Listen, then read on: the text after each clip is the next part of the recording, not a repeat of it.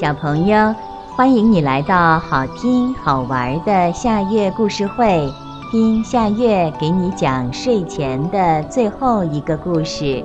你准备好了吗？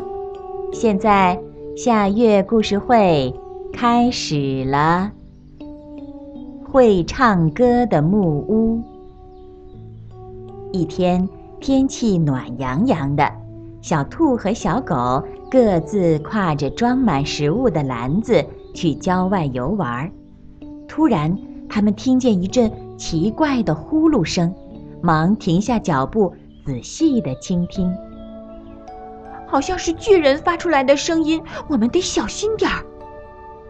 小兔往小狗的身边靠了靠，紧张地说。小狗轻手轻脚地向声音传来的方向走去。不一会儿，一座木屋出现在小狗的面前。木屋左右晃动着，奇怪的呼噜声正是从这里发出来的。啊，一座会叫的木屋！童话书里就有这种事儿。小兔一直跟在小狗的身后，这会儿。它凑近小狗，悄声地说：“他们小心翼翼地靠近木屋，推开门，进到里面去。只见一只大河马正躺在床上睡觉呢，鼻孔一张一合。当它张开来的时候，就有一阵呼噜声从里面传过来。看来有妖怪藏在这头河马的鼻子里。”小兔说。小狗把头靠近河马的鼻子，往里瞧。当呼噜声再次响起的时候，一股强大的气流把它高高的吹起来，啪的撞上了天花板，又重重的摔了下来。是妖怪打了我！小狗从地上爬起来，和小兔一起没命的往外逃，一直跑到离木屋很远了，他们才停下来。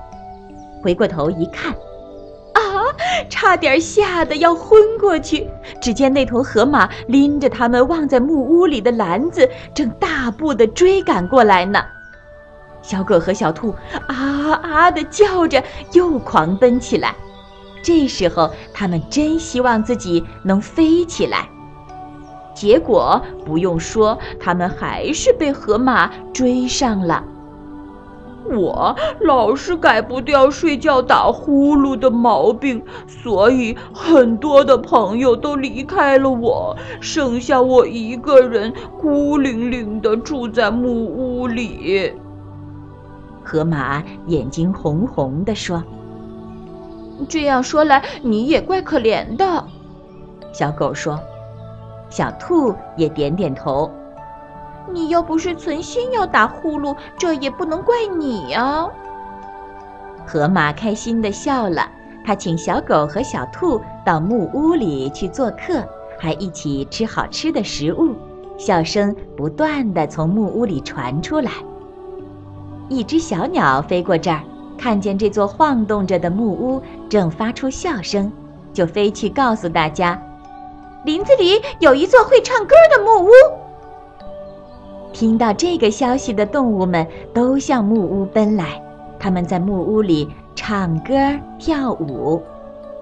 我是最快乐的。作为主人的河马，碰到谁都会这样说。小朋友，这个故事的名字是《会唱歌的木屋》，这也是今天的最后一个故事。现在到了该睡觉的时间，好好的睡一大觉，做个美梦。我们明天再见啦，晚安。